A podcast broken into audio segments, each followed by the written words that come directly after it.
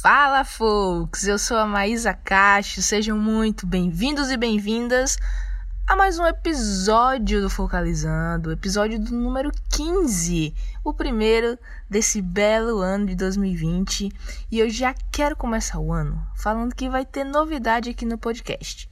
Eu vou experimentar umas coisas diferentes, convidar artistas para comentar algumas notícias, mas claro que Vamos continuar também com aqueles episódios de bate-papo sobre temas relevantes na cena folk, curiosidades e tudo mais, tá? E isso vai continuar tendo. Mas vamos tentar algumas coisas também. Não custa explorar outras áreas por aqui, né?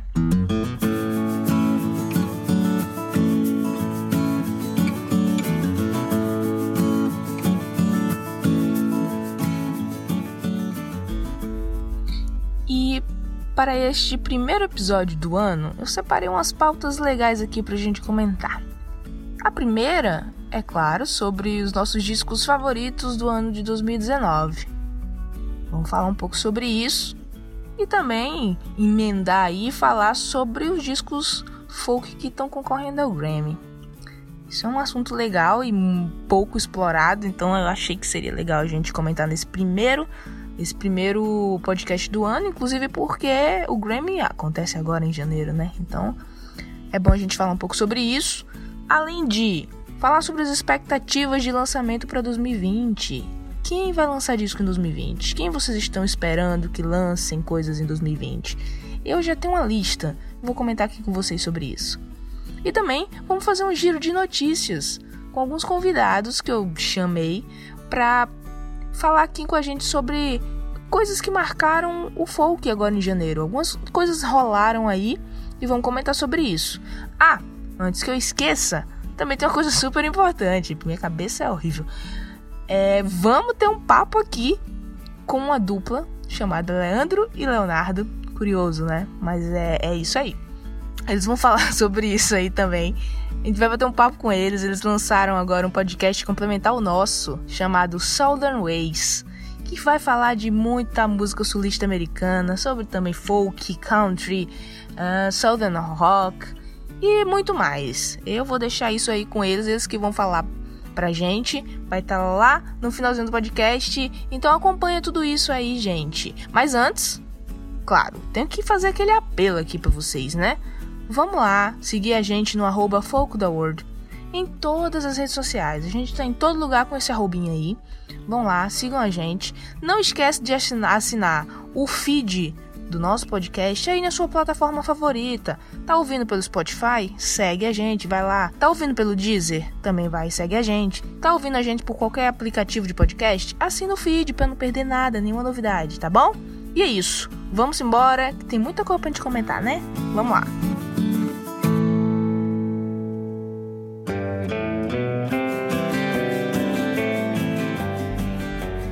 Qual foi o seu disco favorito de 2019?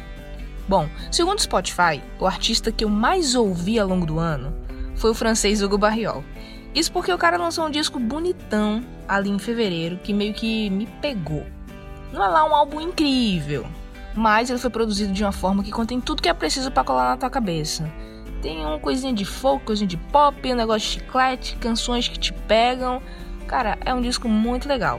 Apesar de tudo isso, esse foi meu disco favorito? Não foi não.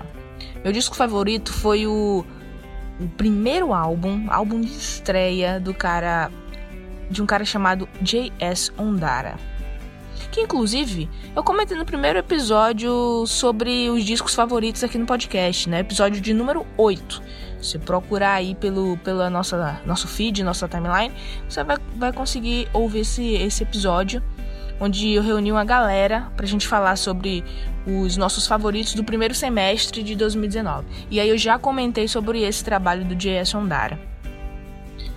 O disco se chama Tales of America e é uma, uma coisa incrível, cara. O J.S. Ondara, ele saiu do Quênia, sua terra natal, para ir para Minnesota, inspirado por quem? Bob Dylan. E aí essa história toda, toda essa viagem dele, né, virou uma narrativa que viraram canções que compõem esse disco. Como eu falei, A gente já comentou sobre isso no episódio de número 8, então não vou repetir tudo aqui. Vão lá e escutem. Também tem post sobre isso, mas eu queria deixar para vocês essa essa lembrança aí que esse disco foi fabuloso, merece muita atenção. Se você ainda não ouviu, ainda dá tempo. O disco vai fazer, vai completar um ano agora em fevereiro. Eu acho que foi lançado em fevereiro do ano passado. E vocês vão lá ouvir, cara. Além disso, saiu uma lista gigante lá no blog folktheworld.com, onde eu comento sobre os lançamentos que marcaram 2019. Tem só minha opinião? Não, claro que não. Também é, incluí lá algumas coisas, alguns posts que foram feitos, algumas notas que foram feitas por nossos colaboradores. Então, tá bonito o post, tá grande, deu uma trabalheira para fazer. E vai lá conferir. O link tá na descrição desse episódio. Então confere lá que tem, cara, é, é mais de. Acho que tem mais de 20 discos lá comentados. Aí tem disco nacional, internacional, tem disco de veterano, de novato, disco que fala sobre as raízes, fazem um, uma, uma busca aí nas raízes da música. Tem disco de mãe e filho, tem disco de power trio, power grupo de mulheres. Cara, muita coisa boa. 2019 foi incrível de lançamentos folk. E a gente comenta tudo isso lá no blog. Link na descrição do episódio. Vai lá conferir, tá ó, maravilhoso.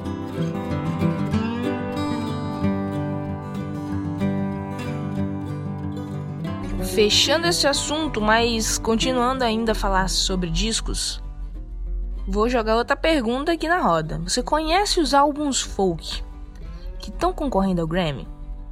Provavelmente não, né? Mas não vou te julgar. Sabe por quê? Porque eu sei que essa categoria não é nada difundida no Brasil. A maioria dos portais, provavelmente você vai ver falando sobre os discos, os melhores discos do ano, as melhores músicas do ano. Você vai ver comentando sobre melhor rock, melhor pop, normal, são o mainstream domina, né? Mas nós somos o Folk the World e a gente fala sobre folk, então a gente não podia deixar de comentar sobre os cinco álbuns que estão indicados na categoria folk. E, cara, sério, o Grammy, ele tem um espaço ali não só pro folk, mas é pra, pra música roots, né? Então, tem categoria ali de, de americana, de folk, de country, de bluegrass. A gente comenta tudo isso também lá no blog. Fiz um post especial comentando um pouco sobre isso do Grammy e falando sobre os cinco álbuns. E são álbuns realmente relevantes. Alguns abordam temas políticos, de imigração, falam sobre identidade.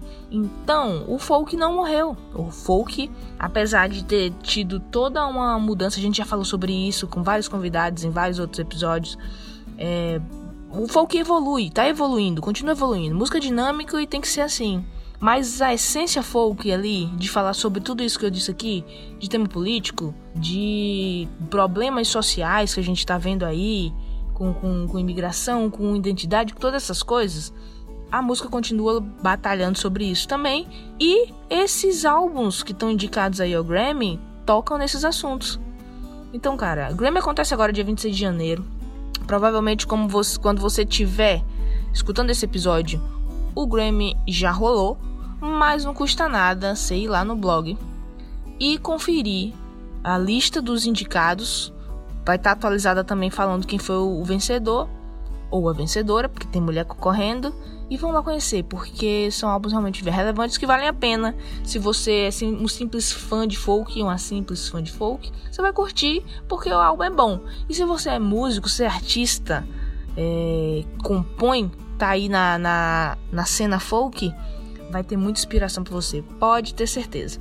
Então, vai lá conferir é, esse post também tá aqui, o link também tá aqui na descrição desse, desse episódio. Vai lá conferir. E é isso que eu tinha para falar sobre discos de 2019, os nossos favoritos e os indicados ao Grammy. E vamos para próxima, a próxima pauta desse papo aqui.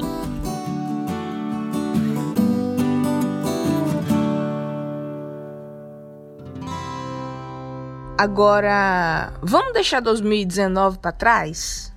E vamos falar de 2020, que a gente já tá aqui em 2020 e eu tô empolgada porque tem muita coisa boa rolando. Gente, vocês estão acompanhando o tanto de lançamento que já saiu em janeiro? Tem muita coisa boa saindo. Se vocês não estão acompanhando, vocês estão no mundo da lua. Tem que ficar de olho nos stories que a gente tá colocando muita coisa legal, os lançamentos lá que estão entrando na nossa playlist Full Q 2020 no Spotify. Então já estamos meio que atualizando quase que em tempo real ali nos stories.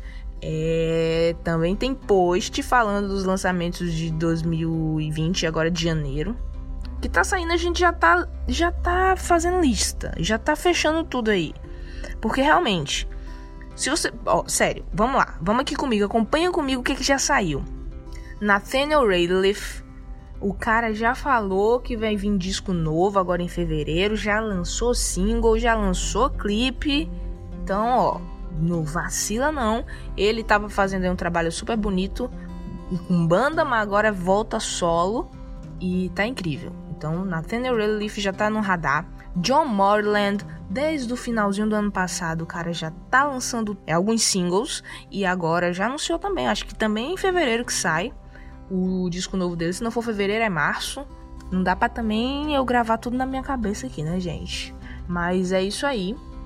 Tem John Morland pra sair. Peter Oren é outro cara que eu tô. Nossa, tô empolgada para ver o que, é que o Peter Oren vai, vai lançar. Ele tá falando aí que são umas músicas de rancho, umas músicas de fazenda, que ele tá preparando aí um álbum novo. Já saiu o single também.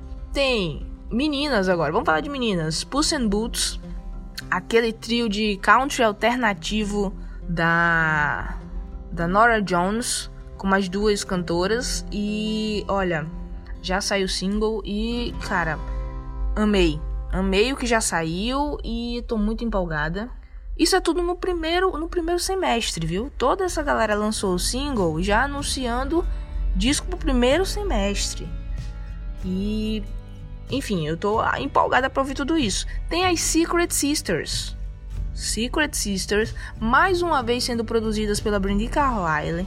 E vem aí também, primeiro primeiro semestre de 2020 tem disco da Secret Sisters, já saiu single também, já saiu clipe também. E tem muita gente, muita gente. Tem a Watkins Family, do Sean Watkins e da Sarah Watkins, que são maravilhosos. Ai, tem, ó, tem lista. Por isso que eu falo para vocês. Tem que ir lá no blog para conferir a lista completa, porque não dá para falar tudo aqui.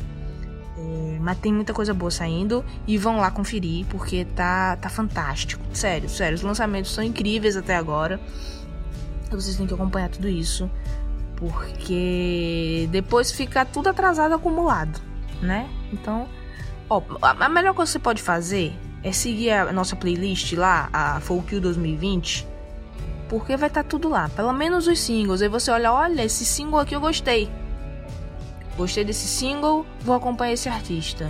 Pronto, aí passa lá no, no blog, já descobre um pouquinho sobre aquele artista, já coloca na tua playlist também e fechou. Tem trilha sonora para 2020, artista novo e é isso aí. Vamos, vamos acompanhando esses lançamentos. A gente vai vai estar tá salvando tudo aqui, anotando tudo para poder compartilhar com vocês. É... Mas isso aí é o que estava anunciado, isso aí já está saindo. Ainda tem as nossas especulações. Eu tô especulando um monte de novidade, um monte de coisa, e eu imagino que vocês também, né? Eu acredito que esse ano agora tá no meu coração, agora é o que eu acredito, tá? Deve sair um disco maravilhoso do Blanco White. Blanco White já lançou uns EPs aí. E uns singles, uns negocinho que tem chamado a atenção. Eu sei que alguns de vocês que acompanham o Folk da World, vocês estão ligados aí no Blanco White, o cara que faz um som espetacular. E eu acho que 2020 vai ser um bom ano pro Blanco White. Torcendo para sair um disco bonito e quem sabe um turnê no Brasil, né? Vamos torcer? Vamos torcer. Karen Lavery, que eu amo de paixão, minha sofrência folk favorita ultimamente. Lançou também agora em, em, em janeiro um single e eu tô louca que ele lance um disco. Eu acredito que vai sair.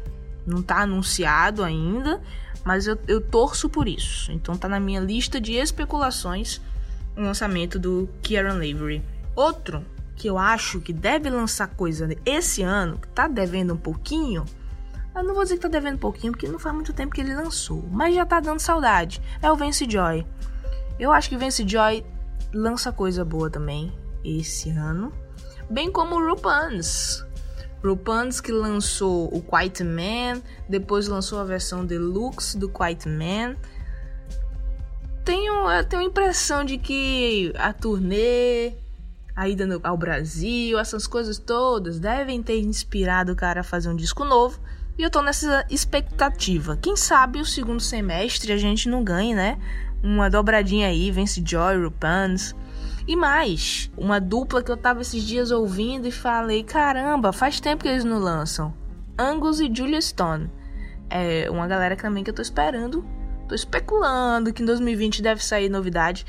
Ano passado, é, o Angus Stone lançou um disco do trabalho solo dele, né? O Dope que é muito bom. Não é tão folquinho assim como a gente curte ali do, do Angus e da Julia juntos, mas é um disco legal. Tem uma coisa mais eletrônica, mais pop, uns negócios meio rock, meio psicodélico, aquelas viagens que o Angus gosta de fazer. Mas tá, tá incrível, o disco tá muito bonito. Mas eu tô sentindo falta dos irmãos. Quero os dois juntos fazendo um trabalho bonito, aquele folk australiano que a gente gosta. E para finalizar as minhas especulações aqui, é uma especulação e não é, porque eu tô sabendo de umas novidades, tô sabendo de data, inclusive. Deve sair um trabalho novo aí do Hardno Lee. Vocês sabem quem são Hardno Lee, a gente já fez a nossa icônica, épica live com Josh Hardner, o Ted do How I Met Your Mother e o Ben Lee, que é seu amigo músico australiano. Os dois se juntaram nesse duo folk aí que surpreendentemente, depois da nossa live no, no Facebook, tem uns dois, três anos já, nem lembro mais dessa live, fizeram uma tour no Brasil e vem novidades. Estou sabendo de novidades, é só isso que eu posso dizer, não posso falar muito spoiler, mas tem folk da Lorde junto aí. E é isso, especulações para 2020, cara, tá? E no Brasil, Maísa, falou, falou, falou aí um monte de artista da Austrália, Estados Unidos e Brasil. O que, é que a gente pode esperar no Brasil? Olha, esse ano certamente sai um disco novo do Benti, o violeiro indie do Brasil. Se você não conhece esse violeiro indie, o Benti, vai ouvir, cara, porque é muito bom. O Benti faz um trabalho incrível, mistura de viola caipira com folk, com pop, com nova MPB, com tanta coisa boa. É incrível. É incrível, é isso que eu quero dizer pra vocês. Benti é incrível. E agora em 2020 deve sair disco novo do Benti, sim. E eu imagino que vai ser fantástico.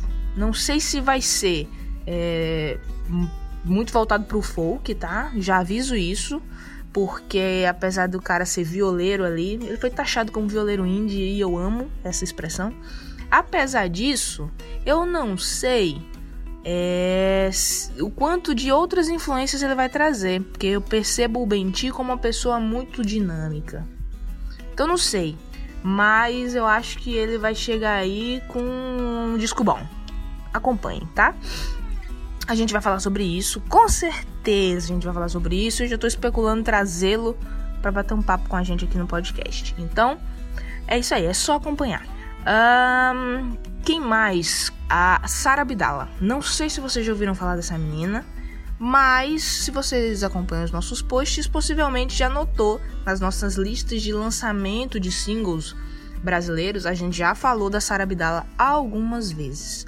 E essa menina, provavelmente agora, eu acho que no primeiro semestre, ela deve estar tá lançando um disco também. E eu, eu imagino que vai ser um discão. Discão, discão, discão. Sara Abdala. Salvem aí esse nome. Vão procurar no Spotify, vão procurar lá no blog alguns posts que temos sobre ela, que vocês vão gostar, tenho certeza.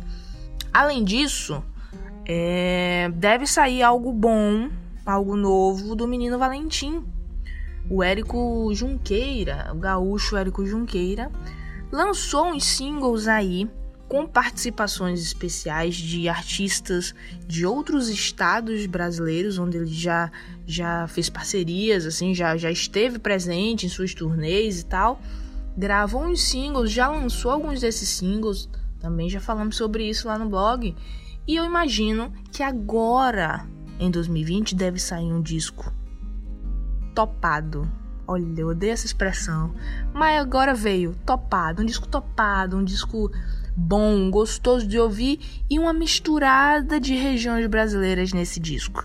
Então salva mais esse aí. Já falamos do Benti, da Sara Abdala, do Valentim, quem mais, meu Deus? Ah, outro eu, outro eu que tem ali aquela pegada folk pop certamente também tá trazendo aí, tá postando muita coisa de estúdio. Então 2020 provavelmente vai ser um ano bom com mais um disco do outro eu que eu gosto bastante. Não sei vocês, mas eu sou sou meio fãzinha da música deles. Não acompanho muitos meninos não, mas a música do outro eu é muito boa, um folk pop gostoso assim, que eu acho que vale a pena a gente ouvir também, botando as nossas playlists, por que não, né?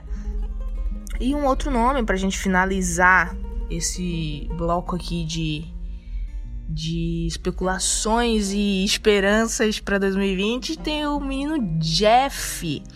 Jeff tá preparando um disco novo. Ano passado não tivemos lançamento do Jeff, mas esse ano a gente vai ter, tenho certeza disso. E olha, não sei nem se eu podia falar isso aqui, mas eu vou falar.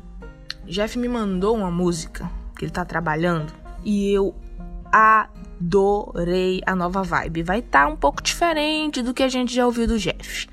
Mas tá incrível, tá incrível de verdade. Eu acho que vocês vão gostar muito também.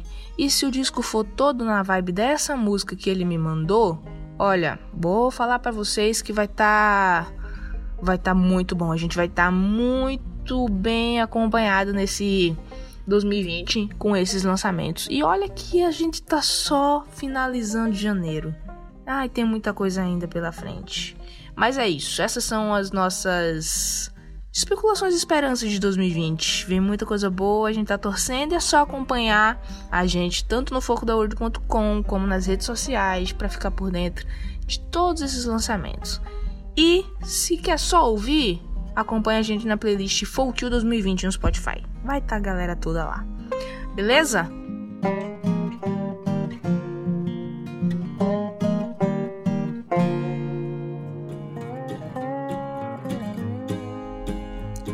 Vamos fazer um giro de notícias por aqui, folks. Em janeiro rolaram as notícias interessantes no mundo folk. E tem de tudo, né? Coisa boa, coisa triste. Vamos começar falando sobre o Dolly Parton Challenge. Ó, oh, muita gente não sabe, mas esse viral que dominou as redes sociais agora em janeiro partiu de uma postagem da diva country Dolly Parton. A cantora que tá aí no auge dos seus 74 anos publicou uma montagem com quatro fotos, cada uma com a versão adaptada ao avatar das redes sociais: LinkedIn, Facebook, Instagram e Tinder. E na legenda ela tacou um arranje uma mulher que seja todas essas, algo assim. Isso tomou uma proporção descomunal. Inclusive tem muita gente postando aí que com certeza não faz ideia de onde nasceu esse meme. Mas aqui no Foco da World a gente sabe que ele partiu dessa mulher maravilhosa que é a Dolly Parton, que a gente admira demais. Então é isso, cara. Agora, quando vocês virem aí essa postagem ou quiserem replicar, já sabem que nasceu na diva country Dolly Parton. Ainda falando de mulheres maravilhosas do folk, do country, desses estilos que amamos, a Lucy Rose lançou um selo independente. Olha que bacana. Mas quem vai comentar sobre isso não sou eu não é a querida cantora, compositora e ativista do folk, a paraense, radicada em São Paulo, a queridíssima Lívia Mendes. Oi, galera do Folk da World, eu sou a Lívia e estou muito honrada de ter sido convidada para comentar uma notícia que para mim é importantíssima de ser divulgada. A cantora Lucy Rose, de quem todos somos fãs aqui neste Folk da World verso, anunciou o lançamento da sua própria gravadora, a Real King Records, e também o nome da sua primeira contratada, Samantha Crane. Qual a relevância disso? Cara, em primeiro lugar, a valorização do artista independente, já que um dos objetivos da Real King, segundo a própria Lucy, é descobrir e lançar novos artistas.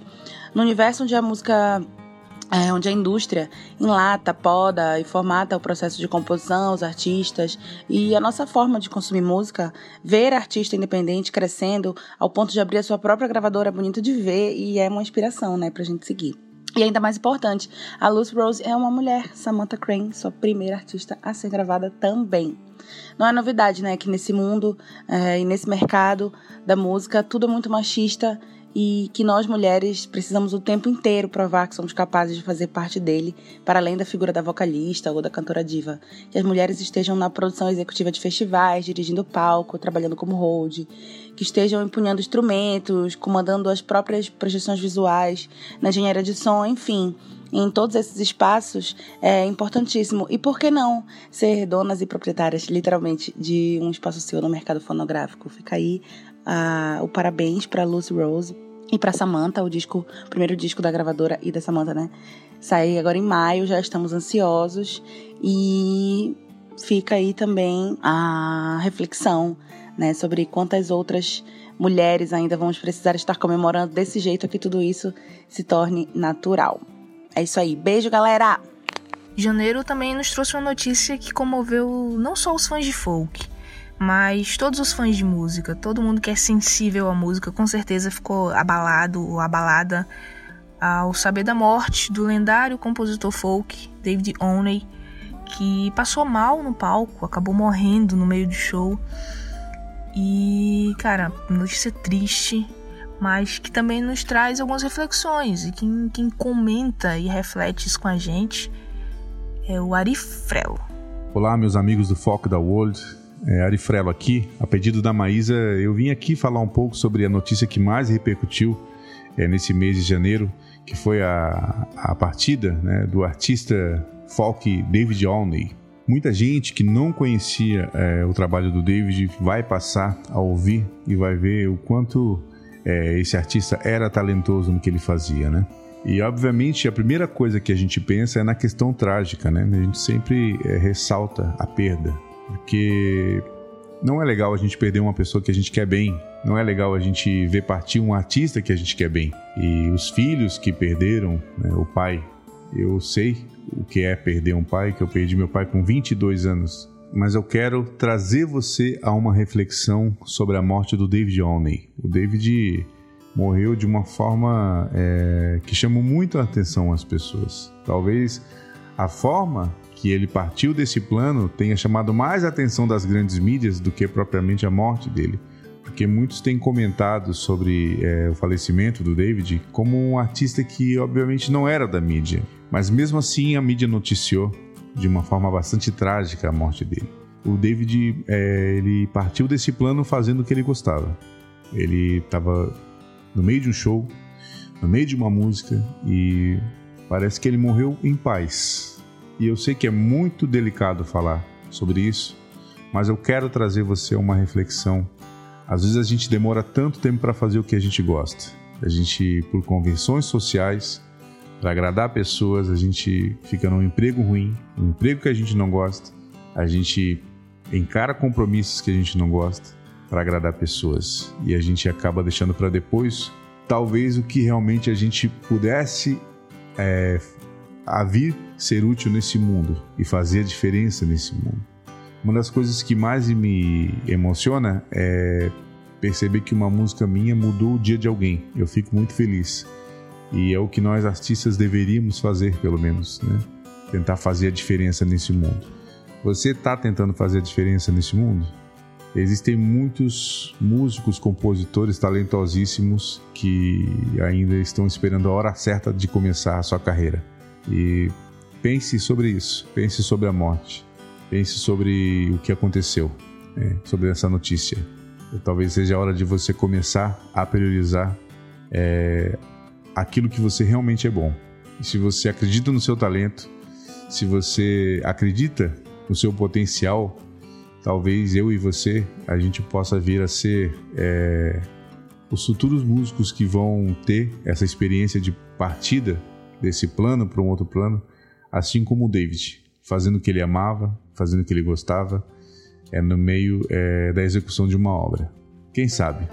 Porque eu acho que o mais importante é a gente tentar realmente fazer a diferença nesse mundo. Você está fazendo essa diferença nesse mundo? Eu tenho tentado fazer. As pessoas têm falado muito em se aposentar e ir para a roça, se aposentar e começar uma banda, começar a fazer seus, seus trabalhos, se aposentar e ir para a praia. É, às vezes a aposentadoria é, ela não chega, às vezes a morte chega antes. Algo muito direto, estou sendo bastante direto agora, mas eu quero convidar você a essa reflexão. Né? O mundo precisa de mais pessoas como o David, uma extensa obra fonográfica que vai servir, assim como já serviu certamente de referência para muitas pessoas. Vai servir porque, obviamente, é mediante essa notícia que todas as mídias noticiaram, muita gente vai passar a conhecer o trabalho dele a partir de agora. É isso que eu tinha para falar sobre essa notícia. Vamos fazer a diferença no mundo. Um abraço. E fechando esse bloco de notícias, temos o Bill Fay, um cantor que passou não uma, não duas, mas três décadas praticamente esquecido e acaba de lançar o Countless Branches, um disco que meio que tá reerguendo a sua carreira.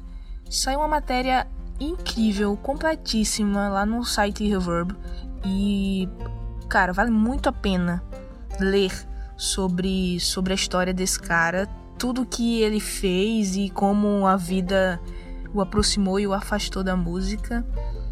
E o Jeff Tweed, o vocal da da Wilco, tem tido um papel importante no nesse renascimento da música do Bill Fay. E vale muito ler a matéria completa. O link tá na descrição aqui do podcast, a matéria do site Reverb. E tá incrível, assim, pra, pra gente parar também e refletir bastante sobre a vida de um artista, que não é fácil. Então, Bill Fay passou aí três décadas esquecido, tá voltando com tudo e fãs de folk precisam ouvir esse cara. Vocês precisam ouvir esse cara.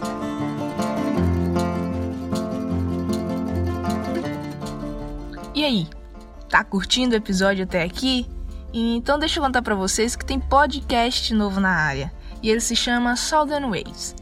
É um podcast que fala sobre a música sulista americana, vai falar sobre folk, country, southern rock, bluegrass, toda essa pegada aí. Mas eu não vou falar sozinho sobre isso, não. Eu trouxe os responsáveis pelo esse projeto, a dupla Leandro e Leonardo, sem piadinhas, por favor. Já rolou muita piadinha off, ninguém merece. Se você tá ouvindo isso, não fiquem zoando os meninos. É, e aí a gente conversou um pouco sobre esse novo projeto, mais um podcast aí que fala sobre esses estilos que amamos. E acompanha aí o papo, foi muito legal, muito divertido. Escutem aí. Meninos, primeiro, muito obrigada por estarem aqui participando desse papo e apresentando o podcast de vocês que é, eu poderia ver como um concorrente, mas eu vejo muito mais como um aliado ao Focalizando, porque finalmente tem gente fazendo conteúdo folk além de mim, isso é muito legal. Já vi outros blogs exist, existiram, né? Não existem mais. E, enfim, a galera vai desistindo ao longo do caminho e é muito bom ver outras pessoas fazendo esse trabalho. E aí eu queria que vocês se apresentassem para os nossos ouvintes: quem é o Leandro, quem é o Leonardo, que curiosidade é essa de ser uma, uma dupla sertaneja aí no nome? Vocês são irmãos? Quem é? Quem, quem são vocês? E o que é que uniu vocês no propósito de criar o podcast Southern Ways? Me contem mais sobre isso. Primeiro, acho que eu, nós, temos que agradecer aí o collab que a gente vem fazendo. É, é com grande prazer que a gente faz essa parceria aí. E desde o primeiro momento que a gente entrou em contato com você, nenhum momento a gente teve em mente esse lance, ah, vamos, vamos, vamos aproveitar, vamos usar o o perfil dela, vamos aproveitar que ela já está mais estabelecida. Não, não, nada disso. Aprendi no decorrer dos meus 30 e poucos anos que compartilhar faz a gente crescer. Então a ideia é bem fazer um collab mesmo e, e compartilhar aí conteúdo, ideia, tudo mais para fazer um pouco melhor essa cena, tanto a independente, né? de música desse tipo, do estilo de som que a gente gosta e que a gente tá tentando levantar um pouco aí, né? É, antes de tudo, não, não somos irmãos. eu e o Leandro, o Leandro acho que é uns quase 10 anos mais novo que eu. eu. Somos aqui de São Paulo, da Zona Leste. E o Leandro é irmão de um, de um amigo meu, de um grande amigo meu que estudou comigo no colégio e tal. E aí anos depois a gente começou a jogar RPG junto, é, que é outro vício meu de, de anos. E o Leandro entrou no, meio, não sei o que, e o RPG acabou dando uma enfraquecida e ficou a gente trocando ideia. Trocando ideia de som, trocando ideia da vida, não sei o que. E eu descobri que o Leandro tinha gostos muito parecidos com os meus. É, sabia de coisas até mais a fundo do que eu, do, do estilo e de country, de soundtrack, por aí vai. E aí comentando uma vez com ele que eu já tinha tido uma experiência com podcasts e tal, feito algum, feito um por quase um ano, é, sobre música pesada, sobre rock em geral. É, ele falou, pô, vamos levantar de novo essa ideia, vamos fazer um podcast, não sei o quê. Aí eu, é, não, veja bem e tal, passou um tempo, a gente conversando, continuou conversando, e aí, ah, vamos aí, vai. Aí a gente topou a ideia e a gente pensou em falar de um assunto que os dois têm uma grande um grande apreço. Que, e também que tinha pouca gente falando, né? Ou quase ninguém. Além de você, acho que ninguém hoje. Tinha o Southern, Southern Rock Brasil, alguma coisa assim, mas acho que o rapaz desistiu, enfim, por motivos dele. E acho que ficou meio órfão, né? Ficou meio um buraco ali nesse nicho. Então a gente resolveu é, começar a trocar uma ideia sobre isso. Trocar uma ideia sobre bandas nacionais, trocar uma ideia sobre clássicos e pessoas, artistas, o movimento em si, falar da parte histórica do movimento, influência. Puta, tem coisa pra caramba para falar, né? Então acho que de início aí seria. É isso. A gente. Somos dois brothers aí, dois camaradas que a gente resolveu falar da cena, que acho que já tem uma bela cena underground aí estabelecida, né? Bandas já bem grandes, como o próprio Bard e o Banjo, é, que já fazem um som e que a galera curte e tal. É isso. Boa tarde, Maísa. Boa tarde, pessoal. Agradeço imensamente esse convite também, por ter chamado a gente participar do Folk the World. É um grande prazer estar aqui.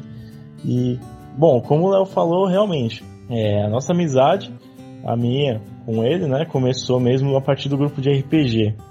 Antes de ir em casa, junto com meu irmão, dar uma, dar uma passada lá, ficava por lá mas eu não tinha tanto contato. Aí depois que a gente se juntou mesmo no grupo de RPG, que aí a gente foi conversando mesmo sobre diversos assuntos, como ele comentou, e principalmente de games, tá? Então a gente foi criando esse vínculo aí, até que surgiu a ideia mesmo do Southern, porque assim, eu já escutava Southern há muito tempo, muito tempo mesmo. Eu já tive muita discografia de bandas assim também. E a gente resolveu, pô, a gente tem um gosto similar, a gente pode realmente desenvolver um podcast ou algum projeto envolvendo, né, esse tipo de música. E como ele comentou que ele tinha um outro podcast, né, que ele já tinha dado andamento em um, a gente retomou esse projeto, só que de uma outra forma. E a gente está caminhando aí, né, é, com grandes ideias, até com umas coisas bem ambiciosas aí no nosso, nosso programa. E vamos ver o que rola, né? Ei, meninos, além de RPG, porque eu já achei muito curioso vocês falarem de RPG, porque meu marido é, é ele jogou muito RPG, até que eu proibi. porque eu não aguentava mais. Ele jogou muito RPG. Mas fora isso, vocês jogam alguma coisa? Vocês são gamers? Por quê? Tô perguntando. Tem um, um, jogo aí, eu não vou dar spoiler aqui, porque o lance é: eu quero fazer um episódio do podcast falando sobre esse jogo. Tem um jogo que tem uma trilha sonora voltada pro country folk que é muito especial. Vocês são gamers também? Porque a gente pode marcar aí então de falar sobre esse jogo aí em um próximo episódio do podcast, hein? Olha a ideia aí rolando. Opa, maravilha! Juntar música mais videogame, então, perfeito. É, eu jogo bastante, eu jogo muito videogame, tanto que eu tenho vários consoles e também jogo no notebook. Praticamente o tempo que eu tenho disponível, assim, eu, eu gasto jogando mesmo. E é uma paixão desde pequeno, né? Desde sempre joguei. Inclusive, tinha alguns jogos que eu jogava escutando o Southern Rock, country também. Então, sempre foi uma paixão, né? Caminhando, né? Na verdade, a música com videogame. E, inclusive, tem vários jogos, né? Que, que possuem uma trilha sonora, assim, bem country, alguns bem blues e southern também, dependendo. E é uma coisa bem, bem divertida, assim, de você poder ver, né? Algumas bandas que você gosta dentro de um jogo. É uma coisa maravilhosa, incrível. Bate uma nostalgia bem forte. Em questão disso, realmente, eu sou um gamer, assim, quase que lunático. Poxa, que maldade, mas libera o cara pra jogar aí. Se liberar o cara, a gente até joga junto com ele. RPG é uma parada legal. Tem mais de 10 anos já que a gente é envolvido. E de outros jogos, sim. Não jogo com a mesma intensidade que gostaria. Tô tentando voltar agora. Por conta de os afazeres e tal, dia a dia, enfim. Correria de trampo. Mas é. Sim, eu gosto pra caramba. Dá uma pauta. Acredito que eu, eu já saiba qual que é esse seu jogo de velho oeste aí que você comentou que a gente pode desenrolar assim um assunto. Pode dar pauta, hein? Vamos, vamos agilizar isso daí também. Bom, vamos focar no folk aqui, porque já estão querendo reconverter, não sei nem se essa palavra existe, o meu marido pro RPG, né? Vamos, vamos focar no folk, depois a gente fala de jogos, que eu sei que tem muita coisa para render, muito papo para render. Me falem, estreou já, primeiro episódio já tá no ar, tem um pilotinho lá, vocês se apresentando, mas já tem um episódio super legal, um bate-papo com o Marcos Zambello, que é do Bar do Banjo, um cara que eu gosto muito, já participou aqui do nosso podcast também, e já colaborou com texto lá no blog. E claro, né, ele é do Bar do Banjo, então a gente já falou muito sobre a banda lá no blog. Me falem aí, por que começar com uma entrevista com, sobre o Bar do Banjo? O que, que vocês acham que. Uh, como é que vocês veem a representatividade? Porque é uma das maiores bandas de bluegrass, se não a maior banda de bluegrass do Brasil. Por que começar com eles? expliquem isso daí. E mais, é, a ideia de vocês é fazer um podcast mais voltado para entrevistas assim, mostrando a galera da cena? Exatamente, Maísa. O Southern Ways, ele tomou um rumo um pouquinho diferente do Rascunho, mas claro, para melhor, né? Como qualquer projeto, com o progresso mesmo, a gente vai adaptando algumas coisas, vai melhorando. E conforme também as oportunidades. Que nem no primeiro episódio mesmo com o Bar do Banjo, que o Marcos deu um tempinho para falar com a gente. É... Cara, foi uma coisa bem legal, bem dinâmica, espontânea, né? E até para mim, assim, tem um, um significado meio que marcante, histórico, digamos. Porque, como eu comentei, eu tinha visto a banda no comecinho, quando era pequeno, tocando na Liberdade. Então eu vi um cara é, com uma bota meio de cowboy assim, pisando no chão, fazendo barulho de batida, de percussão, né? E também tinha um cara tocando violino. E esse cara que tava batendo o pé tava com banjo. Eu falei, meu, que loucura, que diferente. Bem da hora isso. E ainda mais em São Paulo, né? Aí, bom, tendo em vista eles na liberdade, essa vez, é, quando eu era pequeno, foi passando o tempo e esse nome nunca saiu da minha mente. O Bar do Banjo, porque é um nome bem específico também, né? Então, foi passando o tempo, eu deixei de escutar o meu estilo musical, que era na época, né, o Southern, Country, Blues, então eu fiquei meio fora dessa cena aí. E aí, depois de um tempo eu voltei, aí eu fui pesquisar a banda também, já tinha lançado o álbum e tal, e foi uma coisa bem, bem legal. Até ter visto eles crescerem dessa forma foi bem legal também. E o nosso podcast, assim, a gente tem vários projetos, né? Mas um deles engloba realmente bastante entrevista mostrar aí quais são as bandas que a gente tem no Brasil, porque querendo ou não, a galera não conhece muito, né? É uma coisa bem underground ainda. Mas aí com o tempo a gente vai popularizando um pouquinho mais, né? Mostrando que não é só a música popular que realmente é boa assim no Brasil, né? A gente vai mostrando, dando as caras aí para todo mundo ver o rock sulista, o country, o bluegrass que nós temos aqui, reconhecer os nossos realmente artistas, né? As nossas bandas que a gente tem, porque são bandas muito interessantes, são bandas bem legais. Eu até estava comentando com o Léo esses dias que eu estou ouvindo muito mais banda nacional do que internacional agora. É, em vista que tem, cara, muitas bandas legais mesmo e todo mundo precisa realmente conhecer essa galera aí, esse movimento, né? É, sobre, o, sobre a nossa ideia, é, inicialmente a gente tinha a ideia de falar sobre disco, pessoas, é o que eu falei é, anteriormente. E aí, como o Leandro falou, a coisa, a coisa é orgânica, né? A coisa vai tomando uma forma um pouco diferente do que a gente pensa no começo, e isso não é bom nem ruim, é o que acontece mesmo. É, a gente pensou em fazer umas entrevistas mostrando uma galera por entender que tem muita gente fazendo coisa, som autoral e que às vezes fica só no nicho, né?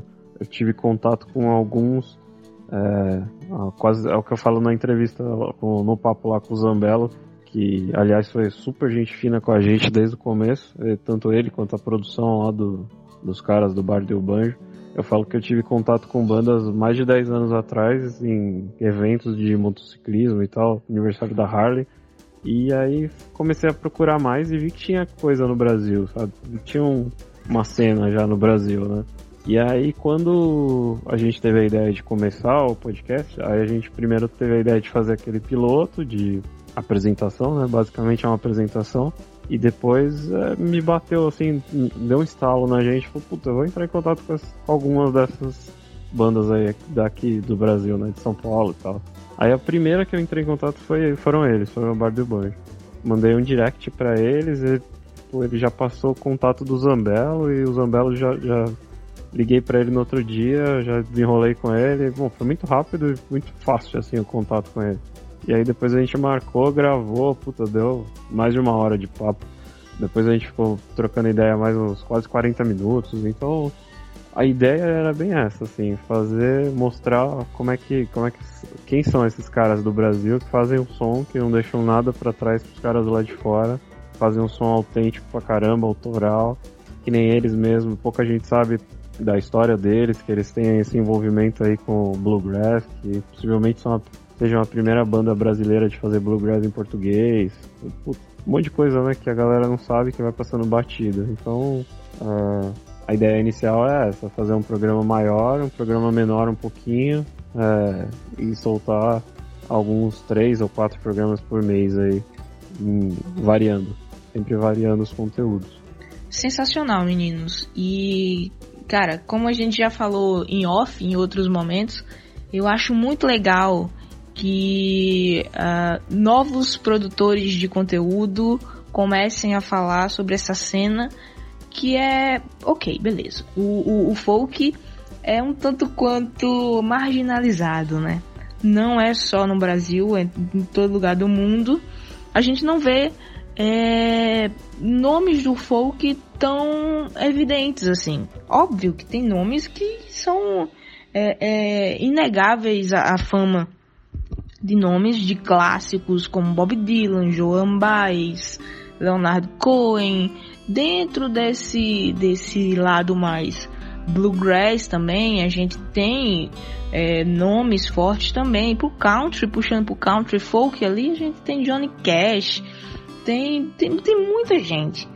Mas existe uma renovação da cena e é, é meio marginalizado, né?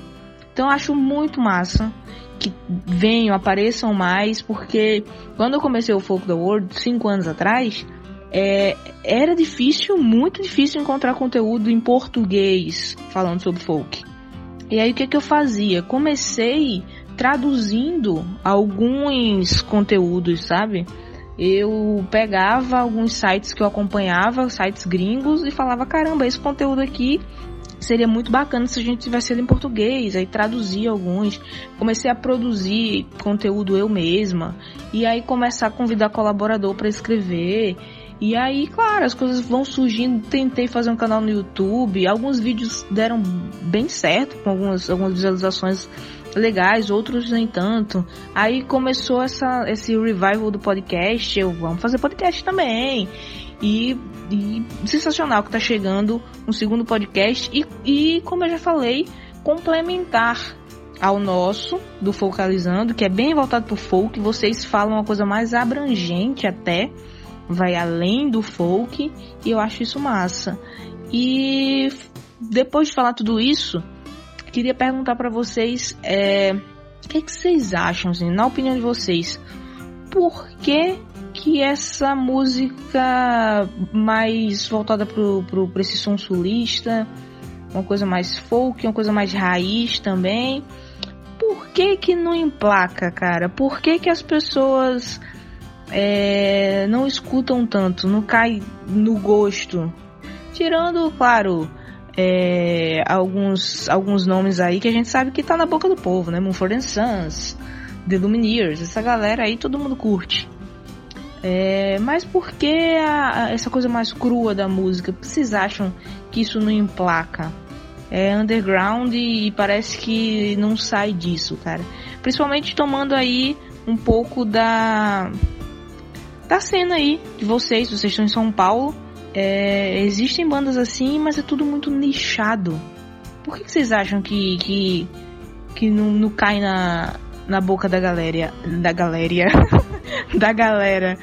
Será que é a mídia que falta fala mais sobre? Será que é falta de interesse das pessoas? Quero saber de vocês, me contem. Bom, essa questão ela é bem triste, bem complicada, porque envolve muita questão de opinião própria, né? Então, do meu ponto de vista agora, falando assim como Leandro mesmo, a minha opinião com o estilo musical tal, o que tá fazendo sucesso hoje em dia nas redes sociais, por exemplo, o que tá bombando no YouTube, e também em festas que a gente vê, que tocam em quase todos os estabelecimentos, né? São músicas assim que a massa populacional elegeu como de qualidade, que acha o ápice da música.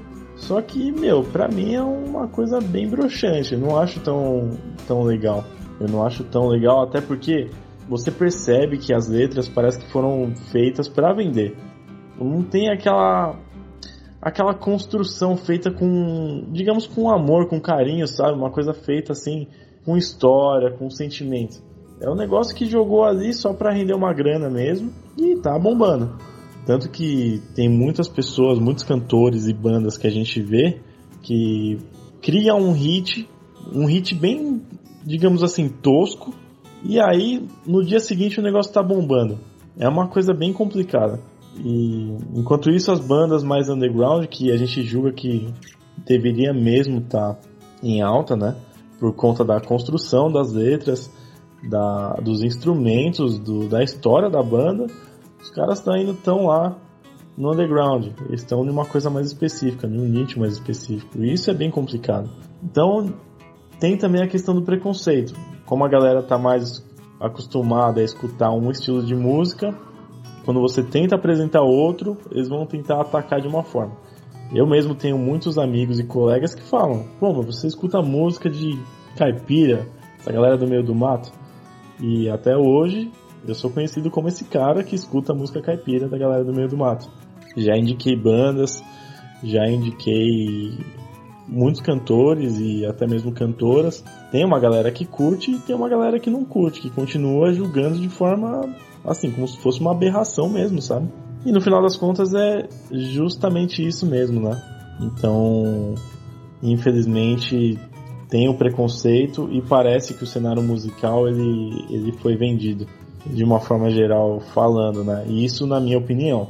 É, eu vou eu vou ir um pouco contra o que o, o Leandro falou, assim, não concordo com tudo, concordo em partes.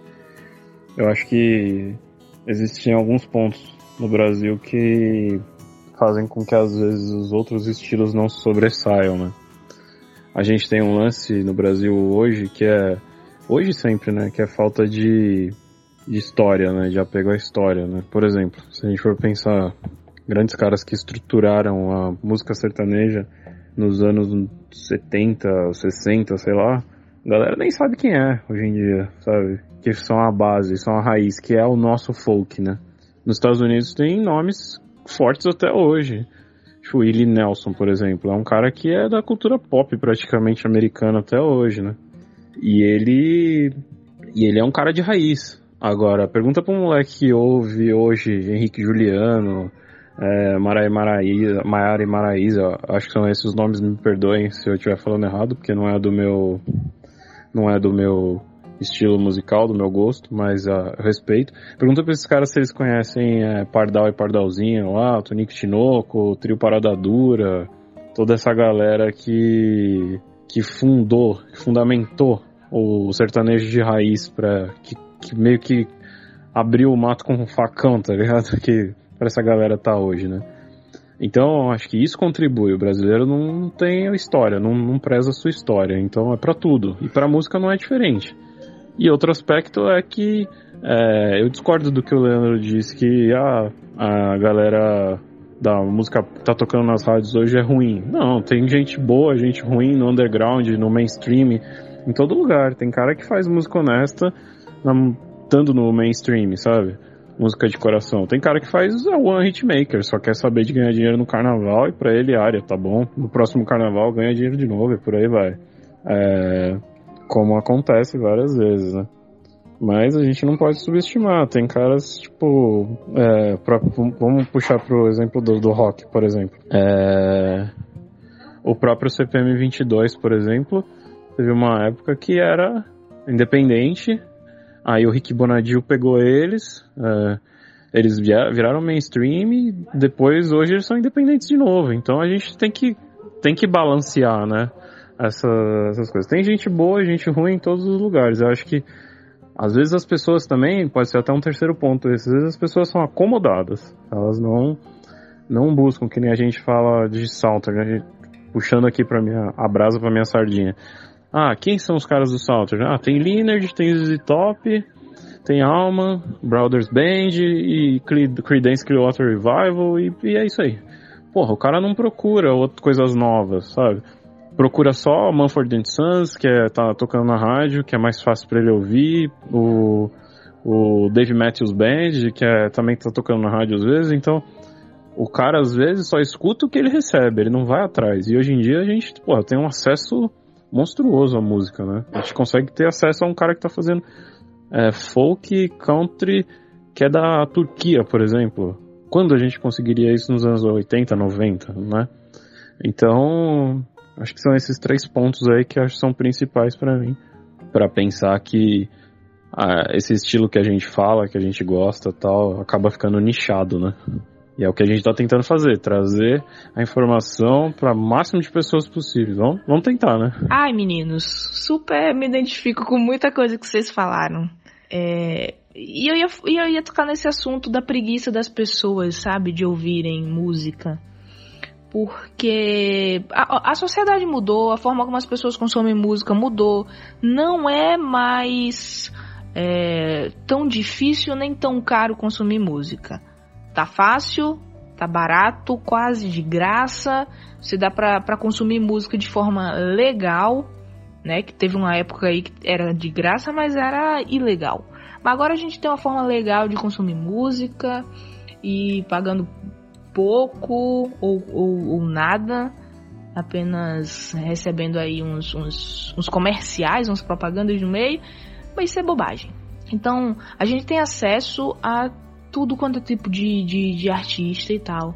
Mas da mesma forma como por muito tempo a gente foi meio que influenciado pela indústria por causa da, das propagandas, das mídias e tal, continua sendo isso também nos streams, né? Porque é por gosto e o algoritmo vai, vai te indicando coisas que você ouviu uma música ali e ele vai te indicar uma música parecida com aquela, mas que é mais tocada e tal.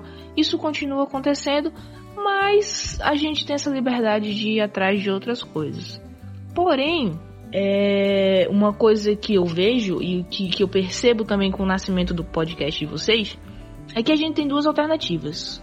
A gente pode xingar ficar falando mal. Ah, porque tem muita gente que faz isso e acaba ganhando até dinheiro com isso, né? Xingando os outros, falando, ah, é música bosta. Ah, é muito ruim. Não vou entrar nesse mérito, porque sinceramente eu consumo muita música pop ainda. Eu cresci ouvindo música pop. Eu cresci ouvindo Backstreet Boys, NSYNC, Christina Aguilera, Britney Spears, Spice Girls, que era o que a mídia me dava quando eu tinha 14 anos de idade, sabe? E eu, eu posso ir dar aula de música pop dos anos 90, se você quiser. Ouvia muito, consumia muito E ainda gosto, ainda gosto. Eu escuto, só pra você ter noção de música pop no Brasil, eu escuto muito João. João, pra mim, é um cara que soube usar as artimanhas da internet para chegar no lugar que ele tá hoje. Acompanho aí uma galera, os, os mais os nomes mais famosos aí do pop, é, Thiago York, Ana Vitória, tem tá surgindo aí, crescendo bastante a Duda Beat.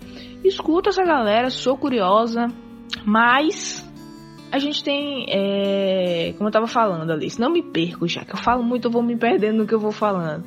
A gente tem duas alternativas: xingar a galera ou mostrar para as pessoas é, que tem outro lado, que tem outros artistas. E aí é por isso que o Foco da World existe, sabe? Porque eu queria um espaço onde eu pudesse consumir artistas que uh, não estão no mainstream. E eu não tinha esse espaço, não via ninguém fazendo. Eu disse, ah, vou criar o blog, vamos lá. Vai ter gente chegando e, e, e vai estar tá comentando, vai estar tá indicando. E é o que acontece hoje. Um monte de gente fica me mandando, Maísa, você já ouviu isso, você já ouviu aquilo, ouve tal artista. Então, por muito tempo, eu me senti quase uma ET, porque, assim, junto de mim, meus amigos, cara, a galera não escuta folk. Meus amigos não escutam folk. Aí eu vou pra algum show folk, cara, é uma guerra aqui em casa pra levar meu marido. Meu marido dormiu no show do The Tallest Man on Earth. Dormiu no show. Entendeu? E eu lá, emocionada, sabe? é, as pessoas ao meu redor não escutam. A internet me aproximou de pessoas que escutam folk. E eu acho que é isso. Essas duas opções, esses dois caminhos que a gente tem de ou xingar ou abrir espaço, né? E é, com a internet na mão, eu criei blog, criei, como eu já falei aí, canal no YouTube, agora podcast. E eu tô muito feliz que um outro podcast tá chegando, podcast de vocês, para mostrar é, outros artistas também, que eu tenho certeza que vocês escutam um monte de gente que eu não escuto, eu escuto um monte de gente que vocês não escutam, e aí nessa troca a gente vai se ajudando e mostrando para as pessoas a força da música folk, da música sulista, do country, do southern rock e por aí vai. E pra gente caminhar pro final desse papo, queria perguntar para vocês o que, que a gente pode esperar para os próximos dos, nos próximos episódios do podcast de vocês. Por quê? A gente já tem aí um gostinho, vocês já fizeram a apresentaçãozinha, tem o um primeiro episódio. Eu vi que vocês já colocaram nos stories ali que tem umas novidades chegando. O que, que vocês podem adiantar pra gente do que tá vindo aí? Mais entrevistas, algumas pílulas, sei lá, alguns episódios pequenininhos sobre alguma coisa, história da música. O que, que vocês podem adiantar pra gente, pra galera que tá ouvindo, pra eles ficarem curiosos e irem atrás do podcast de vocês também? Me manda aí. A nossa intenção realmente é fazer com que as pessoas conheçam mais, né, esses estilos musicais, já que no Brasil não é tão explorado assim. A nossa intenção é realmente essa. E tem a questão mais particular também, que é uma coisa que a gente gosta muito, a gente ouve há muito tempo e a gente queria ter alguma coisa para falar sobre, né? Desenvolver aí pro mundo, abrir algumas portas também, sair indicando as bandas é, a gente faz com o maior carinho, o maior prazer, né? Até porque quando a gente conversa com, com o pessoal assim do ramo, pô, meu, a maior satisfação, é muito gratificante. E a gente quer realmente repassar essa coisa que a gente tem pro resto da, da galera. Que é uma coisa que eles precisam ouvir, digamos assim, sabe? Então, acho que é mais por esse lado aí. É, primeiro de tudo, eu concordo com o que você falou. E a gente não pode esquecer que a gente, uh, nos 90, anos 2000, a gente cresceu envolto de televisão, rádio, MTV. Não tinha como fugir disso. Uh, o que a gente tinha mais contato massivamente era a música que o grande público que a, a grande mídia empurrava pro grande público, sabe? Então, propaganda, é o que você falou, Backstreet Boys, Christina Aguilera, toda essa galera aí fez parte da nossa adolescência e não necessariamente são ruins, né? Tem a sua representatividade lá, como hoje também a, a música pop tem sua tem gente ruim, tem, mas faz parte ali. Alguns têm a sua representatividade, alguns sabem aproveitar da, do, do, do da abrangência para para inserir alguma coisa mais politizada ou mais de nicho, sei lá, seja lá o que for. Então, o Arnaldo Sacomani falava um negócio que ele foi jurado do Ídolos lá, um Astros Ídolos, um desses programas aí, nos anos 2000, 2005, 2004. Não existe música ruim, existe música que você não gosta, sabe? Existe música boa, existe música que você não gosta, ponto. Nenhuma é ruim, eu concordo com ele, né? É, o que a gente faz, é, primeiro, a gente não é crítico. Ponto 1. Um. Então eu tenho a liberdade de falar groselha o quanto eu quiser, porque eu não sou crítico, eu não sou pago para isso, eu não ganho nada para isso. A gente faz o podcast porque acredita, acho que como você também, né? Faz de coração ali, porque acredita, porque gosta do som, gosta de trocar ideia de som pra caramba. É o que você falou, se deixar, vai embora, vai falar de música um dia, da madrugada inteira.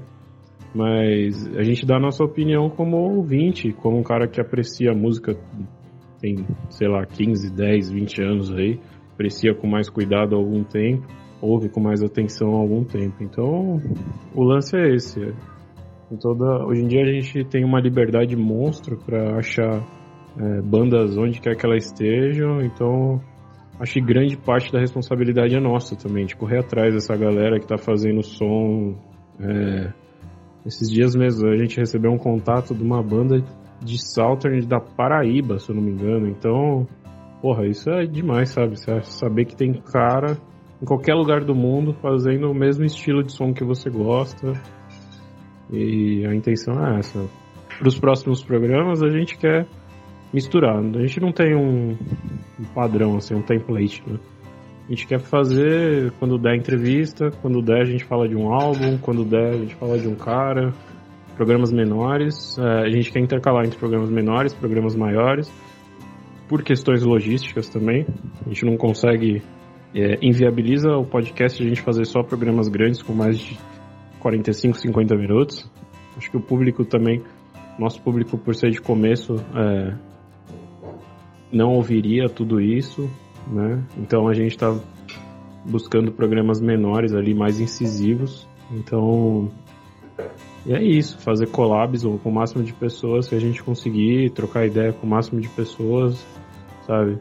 Como a gente está fazendo com você, trocar ideia com você, você vai lá trocar ideia do nosso mais pra frente, trocar ideia com caras de banda, ver como é que tá a cena, estimular, falar, dar uma mexida em tudo isso daí, sabe? É isso que é o grande lance. E repito, que a gente está fazendo tudo na unha. A gente não está falando de especificação técnica de som e nem porra nenhuma desse gênero. A gente está falando de impressões que a gente tem como um cara que curte, que gosta e que é curioso acima de tudo, né? Que vai atrás, que busca o som. E é isso. Os próximos episódios aí a gente tem mais uma entrevista pela frente que a gente vai fazer com uma banda daqui de São Paulo, que a galera já pode quem tá vendo esse programa agora em janeiro, começo de fevereiro, pode ver isso, tá ouvindo, né? Pode sacar isso. E, pô, a gente vai falar bastante, hein? Vai falar bastante coisa aí pela frente. Inclusive, com você do Foco da World. Meninos, eu acho que é isso. Já estão mais que apresentados aqui. Já deu pra galera ter uma noção de quem são vocês, a proposta de vocês, o que é que eles podem esperar um pouco do, do Southern Ways.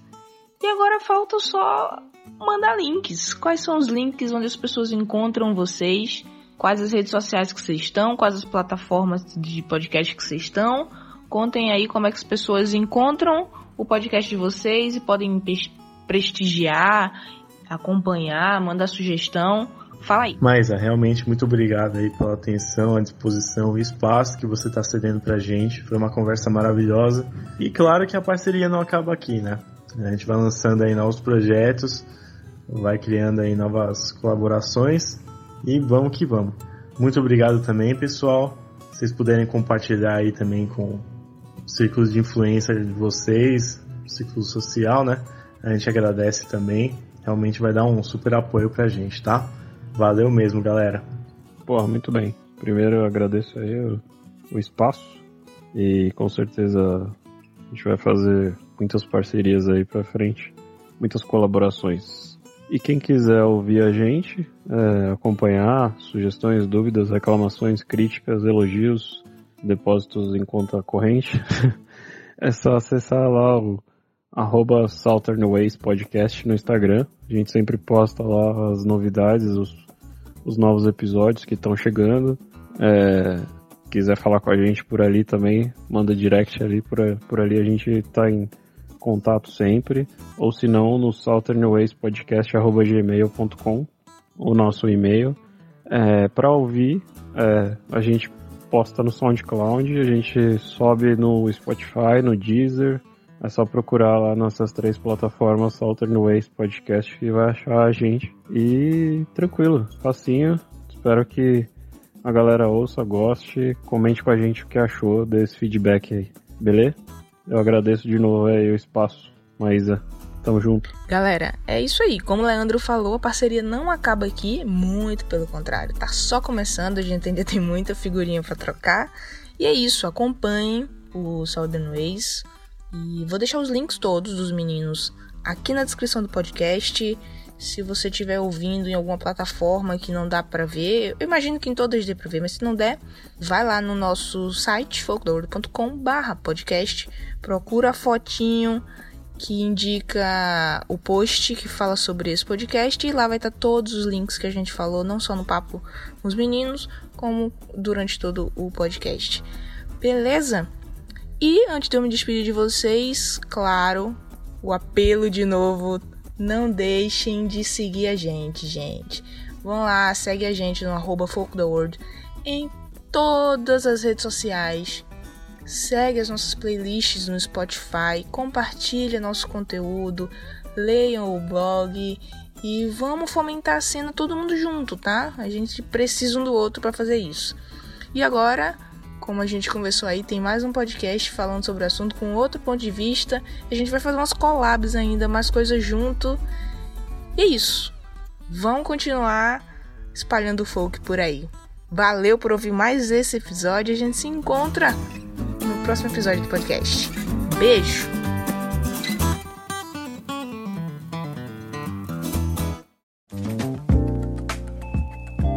Este episódio é uma edição do podcast Nômade.com.